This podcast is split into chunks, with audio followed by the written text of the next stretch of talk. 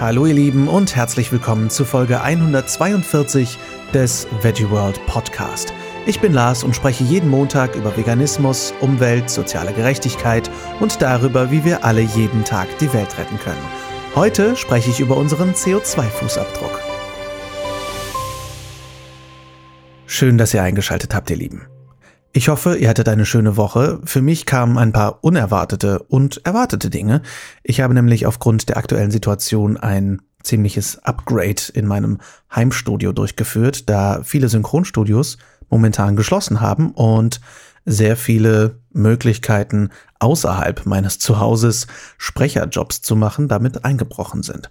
Und jetzt muss ich zwar immer noch einen Haufen Schaumstoff an meine Wände kleben, aber ihr hört den Podcast heute schon von meinem neuen Mikrofon aus, worüber ich mich maßlos freue, denn ich liebe dieses Mikrofon. Außerdem durfte ich am Freitag in Hamburg eine Fernsehwerbung drehen, was eine totale Premiere für mich war und noch mehr als das natürlich ziemlich, ziemlich spannend und aufregend für so ein Kind vom Lande, wie ich es bin. Ähm, ich meine, ich bin jetzt seit zwölf Jahren Schauspieler und war jetzt nicht super nervös, was überhaupt vor der Kamera stehen angeht, aber natürlich ist es immer eine aufregende Sache, sowas Neues zu machen. Und es war ehrlich gesagt auch aufregend, mal wieder so richtig vor die Tür zu treten und in eine andere Stadt zu fahren. In sehr leeren Zügen, wenn ich das so anmerken darf, was auch einen angenehmen Aspekt hat. Mehr darf ich gerade noch nicht verraten. Wenn es rauskommt, sage ich aber natürlich Bescheid. Und es hat zur Abwechslung mal nichts mit Veganismus zu tun. Aber natürlich mache ich auch keine Werbung für Grillsortiment oder sowas, wenn es nicht vegan ist. Aber das waren durchaus schon Werbespots, die ich äh, ablehnen durfte. Zumindest die Castings. Ich werde ja nicht einfach so angefragt. Ich bin jetzt nicht unbedingt eine Berühmtheit, ehrlich gesagt. Aber insgesamt auf jeden Fall sehr, sehr spannend. Und es tat auch gut, mal wieder in meinem erlernten Beruf wirklich tätig zu sein. Ich meine, gut, ich mache noch einige Sachen als Sprecher, aber es ist doch viel in die vegan Schiene gerutscht und wirklich mal wieder vor der Kamera zu stehen, war ein kurioses Gefühl. Insgesamt stellt sich aber auch mit der Reise und überhaupt über diese Zeit hinweg etwas in meinem Kopf um. Ein gewisses Gefühl von Anpassung macht sich breit, ein Umschalten von Sprint auf Marathon. Denn die ganze Corona-Situation wird uns natürlich noch länger als nur ein paar wenige Wochen weiter begleiten. Und auch wenn ich das von Anfang an schon gedacht habe, war es doch ein bisschen so ein Gefühl von, ach, okay, wir sind jetzt ein paar Wochen hier, machen wir mal kurz Heimarbeit und so und dann geht's alles normal weiter. Es wird sich nachhaltig viel in unserem Leben verändern, denke ich, und ich hoffe sehr, dass es euch da draußen möglichst gut geht, dass ihr das Beste für euch und eure Lieben aus der Situation machen könnt. Wir versuchen das hier so gut wie möglich auch umzusetzen. Wir gehören zu den privilegiertesten unter den Menschen momentan, weil wir viel von zu Hause aus arbeiten können und Sachen machen dürfen, die uns Spaß machen. An alle unter euch, wie in jeder Folge, an alle von euch, die da draußen sind und noch arbeiten müssen, weil ihr systemrelevant seid. Ein Wort, was ich mittlerweile nicht mehr so gerne höre, aber es ist ein wichtiges Wort letztendlich, weil ihr wichtig seid, damit alles funktioniert, damit der Laden am Laufen bleibt, wenn ihr euch für andere einsetzt in irgendeiner Form. Vielen, vielen Dank. Und wenn ihr zu Hause bleibt, um andere Menschen zu schützen, vielen, vielen Dank. Also passt auf euch auf, bleibt sicher da draußen und macht das Beste draus.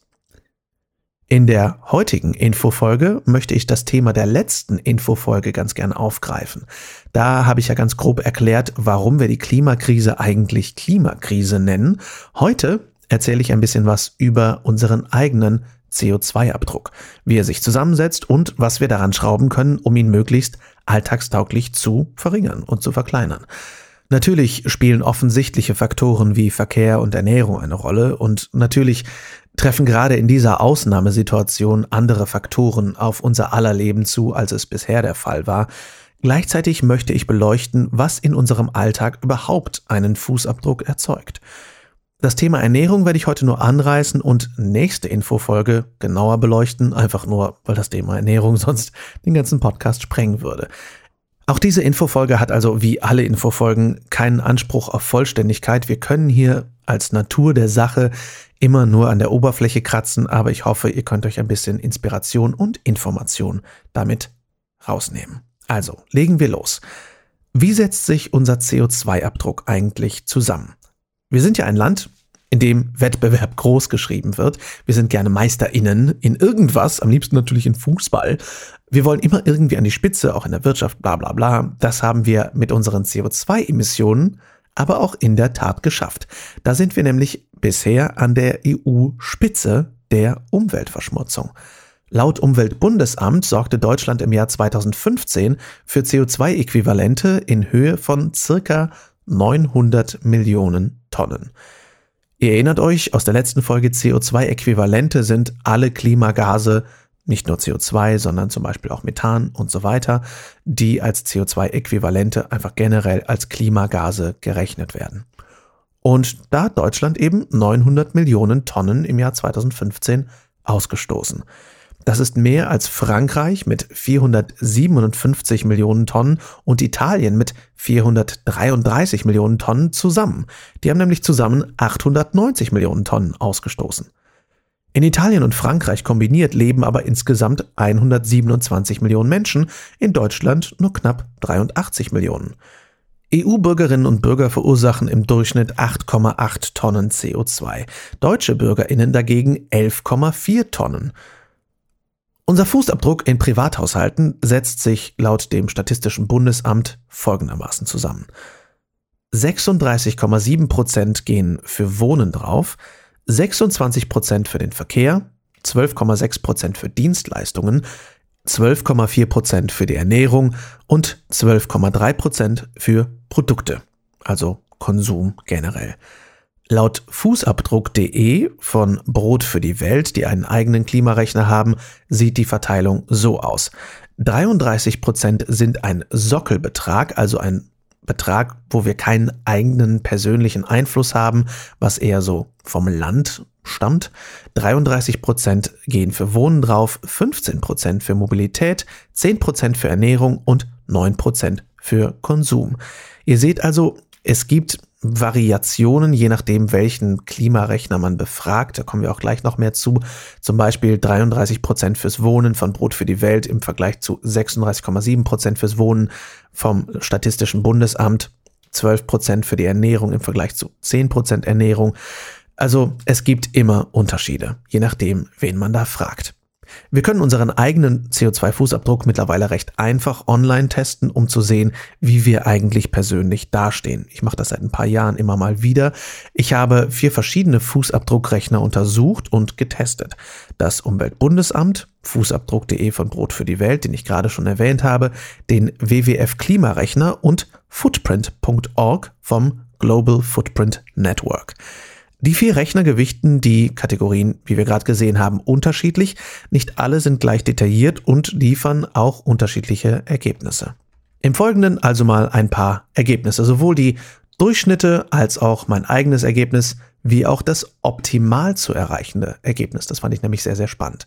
Laut dem WWF Klimarechner ist der deutsche Durchschnitt 12,36 Tonnen CO2. Der weltweite Durchschnitt liegt da deutlich geringer bei 7,4 Tonnen CO2, also fast 5 Tonnen weniger CO2 als der deutsche Durchschnitt. Mein eigenes Ergebnis lag bei 8,6 Tonnen CO2, also höher als der weltweite Durchschnitt, trotzdem deutlich geringer als der deutsche Durchschnitt. Das optimal zu erreichende Ergebnis waren übrigens 5 Tonnen und damit 1,22 Planeten Erde, die ich immer noch verbrauchen würde, also immer noch mehr als unser Planet hergeben würde. Fußabdruck.de liefert als deutschen Durchschnitt 2,94 Planeten Erde, die verbraucht werden, und mein persönliches Ergebnis lag bei 1,8 Planeten Erde. Da werden 33 Prozent von diesem Grundsockelbetrag noch draufgerechnet, die ich gar nicht beeinflussen kann. Dennoch bin ich bei 1,8 Planeten Erde. Das optimale Ergebnis bei Fußabdruck.de lag bei 1,17 Planeten. Auch über einem Planeten. Das Umweltbundesamt zeigt mit dem deutschen Durchschnitt von 11,6 Tonnen ein deutlich, deutlich höheres Ergebnis als das meinige mit 4,24 Tonnen. Da liege ich bisher am niedrigsten mit 7,4 Tonnen weniger als dem deutschen Durchschnitt pro Jahr. Das optimale Ergebnis liegt auch gar nicht so weit unter meinem Ergebnis mit 3,99 Tonnen. Und final ist der footprintcalculator.org. Da habe ich 52 Prozent des Weltdurchschnitts nur verbraucht, also 3,1 Tonnen, was immer noch 1,2 Planeten Erde sind, also immer noch mehr als der Planet eigentlich hergibt. Das optimale Ergebnis hier sind 0,5 Planeten Erde, die wir überhaupt erreichen könnten.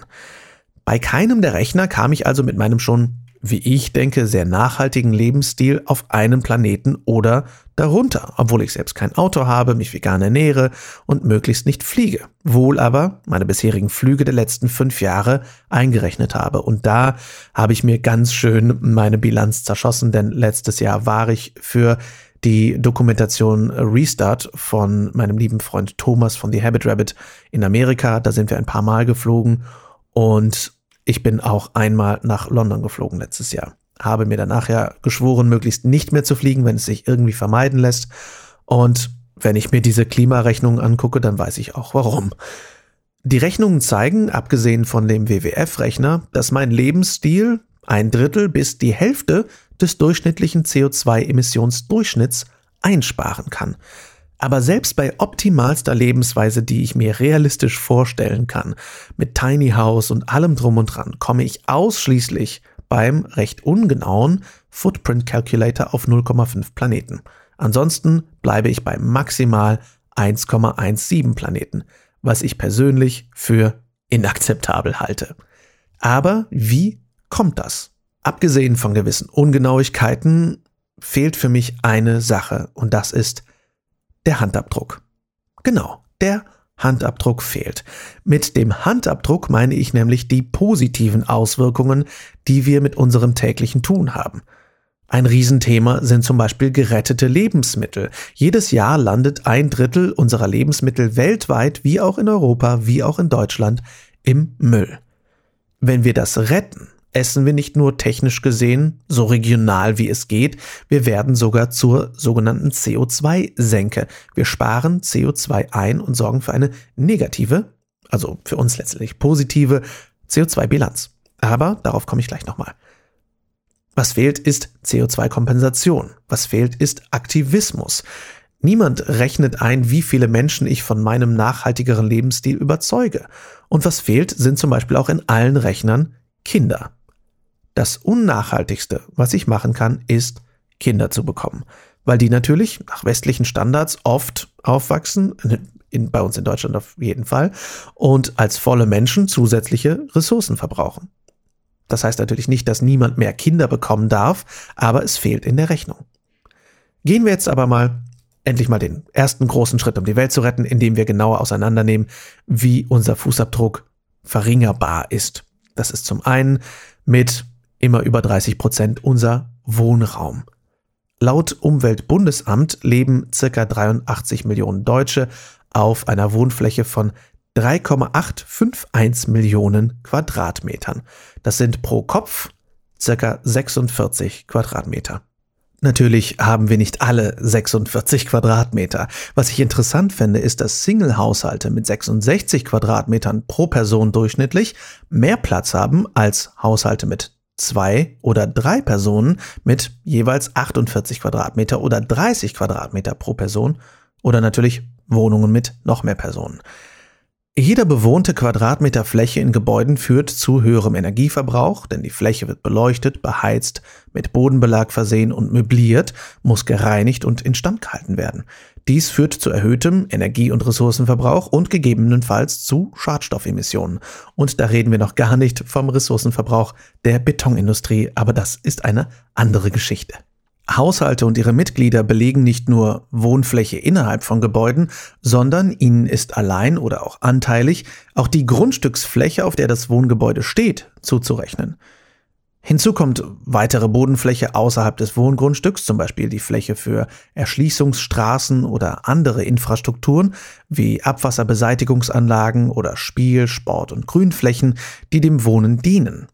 Jede Nutzung von Bodenflächen durch den Menschen hat mehr oder weniger große Auswirkungen auf die Umwelt. Ich meine, ist ja klar, ein super rasierter Fußballplatz oder ein Tennisplatz verbraucht mehr CO2 als ein naturbelassener Wald.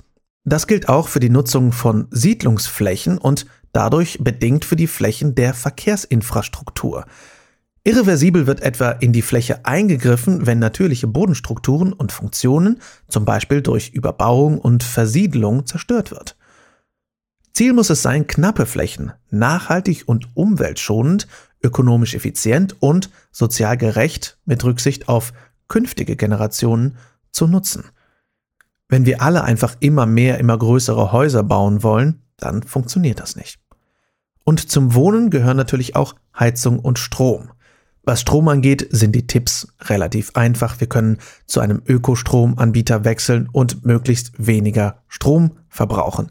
Da hilft eine einfache Internetsuche nach Ökostromanbieter und ihr kommt direkt auf Greenpeace Energy, Lichtblick und andere Anbieter. Wir können aber eben vor allem weniger verbrauchen, indem wir Dinge wie Standby-Geräte ausschalten und so weiter und so fort. Die Heizung nachhaltiger zu gestalten, ist da schon aufwendiger. Solarthermie oder eine bessere Isolation kosten schnell mehrere tausend bis zehntausend Euro und sind für viele MieterInnen sowieso nicht mitzubestimmen. Da können wir nur selbst kaufen und dann nachhaltig einbauen. Da dieses Thema deutlich aufwendiger und für viele von uns nicht einfach umsetzbar ist, übergehe ich es jetzt mal größtenteils an dieser Stelle. Heizung und Strom sind natürlich nicht zu unterschätzen, da sie einen essentiellen Anteil an den 33 bis 36 Prozent der Wohnraumemissionen haben. Es sind aber Dinge, die wir nicht super viel unter Kontrolle haben, wenn wir zum Beispiel mieten. Wir können weniger Strom verbrauchen, wir müssten zu Ökostromanbietern wechseln und wir können weniger heizen. Denn das ist auch was, was wir ungern vielleicht tun. Wir haben unsere Räume gerne muckelig warm. Hier und da tut's aber auch mal ein Pullover und eine etwas niedriger gedrehte Heizung. Und natürlich effizientes Lüften. Kinder sind, wie eben schon erwähnt, auch ein Faktor. Mehr Menschen verbrauchen mehr Ressourcen. Die Weltbevölkerung umfasste im November 2019 7,75 Milliarden Menschen. Die UNO hat ein momentanes Bevölkerungswachstum von 78 Millionen Menschen pro Jahr errechnet. Das sind 1,5 Millionen Menschen pro Woche. Laut den Vereinten Nationen wird die Weltbevölkerung für 2050 auf 9,7 Milliarden geschätzt. Heißt das jetzt, dass wir keine Kinder mehr bekommen dürfen? Nein, heißt es natürlich nicht, habe ich eben schon gesagt. Es heißt, dass wir eine sehr bewusste Entscheidung treffen sollten, ob wir Kinder bekommen wollen und wenn ja, wie viele. Wenig überraschend sollten wir diese Entscheidung aber in jedem Fall möglichst bewusst treffen. Verkehr ist etwas, worüber im Umweltbereich mit am ehesten gesprochen wird. Etwas, was ich nie so auf dem Schirm hatte, war aber zum Beispiel Güterverkehr. Seit 1960 hat sich der Güterverkehr in Deutschland mehr als verdreifacht, der Personenverkehr vervierfacht. Und so geht das nicht weiter. Die Frage ist nur, wie lässt sich unser Verkehr möglichst nachhaltig gestalten? Die Hierarchie der nachhaltigeren Mobilität sieht laut Umweltbundesamt so aus. Ganz oben steht Verkehr vermeiden. Ganz klare Sache, wer nicht fährt, verbraucht keine Umweltressourcen. Zweitens steht auf umweltverträglichere Verkehrsträger verlagern. Drittens die Energieeffizienz erhöhen. Und viertens postfossile, treibhausgasneutrale Kraftstoffe und Strom nutzen. Okay, ganz oben der offensichtlichste Punkt zuerst. Wir sollten möglichst wenig fahren. Dabei ist aber nicht die absolute Unterbindung von Verkehr gemeint, sondern auch effizientere Verkehrswege und höhere Auslastung von Fahrzeugen, also Carsharing, Fahrgemeinschaften und so weiter. Außerdem kann laut den Berechnungen des Umweltbundesamtes ein Tempolimit auf deutschen Straßen die Treibhausgasemissionen um bis zu 5,4 Millionen Tonnen im Jahr senken. Auf umweltverträglichere Verkehrsträger verlagern ist Punkt 2. Also, wenn wir irgendwohin müssen, sollten wir uns immer die Frage stellen, wie komme ich am nachhaltigsten dorthin? Das Nachhaltigste überhaupt ist Laufen, dann kommt das Fahrrad. Klingt erstmal sehr asketisch und unmöglich, aber wenn wir mal drüber nachdenken, fallen uns sicher Gelegenheiten ein, wo wir mit dem Rad oder zu Fuß unterwegs sein können. Ich sehe auch hier dieser Tage aber eigentlich schon immer so viele Menschen, die mit dem Auto drei Sekunden fahren, um zum Bäcker zu kommen. Und das ist wirklich nicht nötig. Ob zum Einkaufen, zum Freundinnenbesuchen, zum Yogastudio oder natürlich am besten bei den regelmäßigsten Fahrten, also zur Schule, zur Uni, zur Arbeit. Da können wir überlegen, muss das wirklich mit dem Auto sein oder können wir mit öffentlichen Verkehrsmitteln dahin, können wir mit dem Fahrrad fahren, können wir zu Fuß gehen. Ist nicht immer so gemütlich, nicht immer so praktisch, aber es geht und setzt immer wieder ein Zeichen.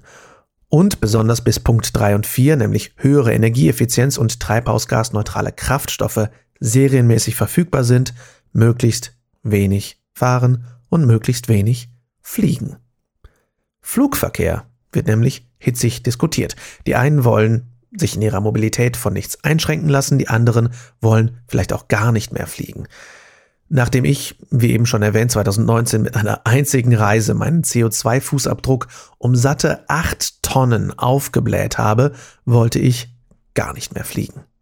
Ich habe auch angeregt mit teils vegan lebenden Freundinnen und Freunden diskutiert und ihnen auch teilweise schön ein schlechtes Gewissen gemacht, wie es meine Art ist als Veganer. Here's looking at you, Aljoscha. Aber wie schlimm ist Fliegen eigentlich und was können wir tun, um notwendige Flüge, und damit meine ich nicht unbedingt den Inlandsflug von München nach Berlin für eine impulsive Shoppingtour, wie können wir das kompensieren? Es gibt nämlich die Möglichkeit, Flüge zu kompensieren, wie zum Beispiel beim Testsieger von Stiftung Warentest Atmosphäre, das ist ein Wortspiel aus Atmosphäre und Fairness, wo ihr unabhängig von Flügen Geld in CO2-Kompensation stecken könnt. Das soll langfristig CO2-Senken erzeugen und kann, so Atmosphäre, sogar mehr CO2 binden, als freigesetzt wurde. Das sind aber, wie gesagt, langfristige Optionen, die nicht als Carte Blanche oder Monopoly komm aus dem Gefängnis Freikarte eingesetzt werden sollten, um dann einfach das zu machen, worauf wir immer Bock haben oder überall hinzufliegen, worauf wir gerade Lust haben. Wie die Corona-Krise gerade zeigt, hilft eine massive Einschränkung des Flugverkehrs der Umwelt sehr. Und später einfach wieder zu einer vielfliegenden Welt zurückzukehren, ist einfach keine Option. Wenn ihr absolut fliegen müsst, dann tut der Umwelt den Gefallen und kompensiert es. Ernährung. Der Einfluss unserer Ernährung auf die Umwelt verdient eine eigene Infofolge, daher werde ich es nächsten Monat dann im Detail besprechen und große Teile meines Vortrags Everyday Heroes hier einbringen, der sich vor allem mit den Folgen der Tierhaltung auf unsere Umwelt beschäftigt. Hier also nur eine kurze Übersicht mit ein paar Zahlen. Die globale Landwirtschaft ist für mehr als ein Viertel des weltweiten CO2-Ausstoßes verantwortlich. 80 Prozent davon sind der Tierhaltung geschuldet, also circa 18 bis 20 Prozent des CO2-Ausstoßes weltweit. Laut einer Studie der US-amerikanischen National Academy of Sciences können durch eine pflanzenbasierte Ernährung bis 2050 zwischen 29 und 70 Prozent der globalen Klimagase eingespart werden, sowie zwischen 1 und 31 Billionen US-Dollar, also zwischen 1000 und 31.000 Milliarden US-Dollar, die eingespart werden können. Die drei klimaschädlichsten Lebensmittel sind Platz 1 Butter mit 23,8 Kilogramm CO2 pro Kilo, Platz 2 Rindfleisch mit 13,3 Kilogramm CO2 pro Kilo und auf Platz 3 und 4 Sahne und Käse mit 8,5 und 7,6 Kilogramm CO2 pro Kilo. Wenig überraschend sind also tierische Produkte ziemliche Umweltsünden, was den CO2-Abdruck angeht. Das haben wir ja auch schon in den bisherigen Folgen häufiger mal angerissen. Was mich damals mega überrascht hat, war, als ich das erste Mal gelesen habe, dass Butter der Klimakiller Nummer eins ist. Denn für mich war immer ganz klar, das ist Rindfleisch. Dass Butter aber 10,5 Kilogramm mehr CO2 pro Kilo verbraucht als Rindfleisch, hat mir den Kopf leicht explodieren lassen. Butter ist so leicht auszutauschen mit pflanzlichen Alternativen und ich glaube, dass es sehr vielen, auch sehr umweltbewussten, vegetarisch lebenden Menschen nicht im Ansatz klar ist, wie klimaschädlich Butter, Sahne oder Käse sind. Also einfach auszutauschen. Natürlich spielen auch noch weitere Faktoren eine Rolle, zum Beispiel Saisonalität, Regionalität und Bioproduktion. In der nächsten Infofolge gehe ich dann genauer darauf ein. Abschließend haben wir noch den Konsum insgesamt. Laut der von mir getesteten Klimarechner ist unser Konsum von Produkten, die nicht direkt mit Ernährung, Verkehr oder Wohnen zu tun haben, für etwa 10% unseres Fußabdrucks verantwortlich. Das betrifft so ziemlich alles, was wir kaufen. Von Kleidung und Werkzeugen über Smartphones bis hin zu Wasserpistolen und Kuscheltieren. Je nach Rechner spielt da auch rein, ob wir und wie viel wir auswärts essen gehen, aber das lasse ich generell erstmal außen vor. Es geht mir wirklich um Produktkonsum. Die klare und offensichtliche Antwort auf die Reduktion unseres CO2-Fußabdrucks hier ist natürlich weniger Konsum. Anstatt impulshaft alles zu kaufen, was uns gerade in den Sinn kommt oder sich Shopping als Hobby anzueignen, können wir überlegen, was wir wirklich brauchen. Erhöht das Produkt, was ich im Sinn habe, wirklich meine Lebensqualität, meine Produktivität im Job? Hilft es mir weiter? Macht es mich langfristig glücklich? Wenn ihr diese Fragen mit Ja beantworten könnt, ist das schon mal eine gute Sache, denn das trifft nicht immer zu. Dazu kommen natürlich die etwas schwierigeren Fragen. Wie und wo wurde das Produkt produziert? Wer hat es gemacht? Wie sind die Arbeitsbedingungen möglicherweise, um dieses Produkt herzustellen? Wie weit muss das Produkt um die Welt geschippert werden und wie lange wird es halten? Natürlich haben wir nicht die Kontrolle über alles, was wir kaufen. Wir können nicht alles um uns herum kontrollieren, nicht jede Mehrfachsteckdose und jeden Kochtopf checken. Aber wir können uns trotzdem diese Frage stellen und kommen oft auf wichtige Antworten, die nicht selten in Ich denke, ich brauche es doch nicht enden. Wir können nicht perfekt sein und Minimalismus ist ein Prozess. Es geht hier darum, immer bewusster weniger zu konsumieren. Wenn ihr etwas kaufen müsst, Schaut nach, ob ihr es gebraucht oder general überholt bekommt. Gerade bei technischen Geräten ist das eine super Option. Meine letzten Smartphones kamen alle aus der Generalüberholung. Das heißt, dass keine neuen Rohstoffe dafür genutzt wurden und sie sahen alle super neu aus. Dinge, die ihr nicht so häufig braucht, könnt ihr auch leihen oder teilen. Rasenmäher oder das eben angesprochene Werkzeug muss nicht von allen neu gekauft werden. Ich habe in einem hervorragenden Vortrag von Shia und Hanno Su von Wasteland Rebel gelernt, dass eine Bohrmaschine vom Kauf bis zur Mülltonne durchschnittlich zwölf Minuten lang benutzt wird. Das heißt, wir kaufen ein neues Gerät für viel Geld, was irgendwo produziert werden musste, was Ressourcen verbraucht hat und so weiter und so fort. Wir benutzen es für durchschnittlich zwölf Minuten und dann schmeißen wir es weg. Das kann es ja wohl nicht sein. Also, fragt einfach im Bekanntenkreis nach, wer einen Astschneider für die Gartenarbeit oder einen Stromprüfer zum Anbringen der Glühbirne für ein paar Tage entbehren kann. Wir müssen auch hier begreifen, dass wir uns als politische AkteurInnen verstehen müssen. Unser Konsum, unsere Haltung verändert alles. Ich selbst habe mich lange Zeit als total unpolitisch begriffen, was äh, in meinem Umfeld mittlerweile für wenig unterdrücktes Aufprusten sorgt. Ihr wisst, wer ihr seid. äh, Im Bereich Konsum gilt wie auch in allen anderen Feldern, die Politik muss hier etwas verändern und zwar hurtig. Hurtig ist auch ein schönes Wort. Hurtig. Aber es reicht nicht aus, alles der Politik rüberzuschieben. Wir selbst sind politisch und wir selbst müssen Verantwortung übernehmen und selbst jeden Tag vorwärts gehen. Nicht stehen bleiben und nicht resignieren, auch wenn es manchmal oder auch mal öfter überwältigend wirkt, die Welt als einzelne Person besser zu machen. Das Schöne ist, dass wir nicht alleine sind. Wir alle können gemeinsam so viel verändern, auch von zu Hause aus, jeden Tag. Wir müssen nicht immer Riesensprünge machen, solange wir nicht aufhören, selbst zu denken und kritisch die Welt zu hinterfragen. Kleine und große Schritte sind nötig.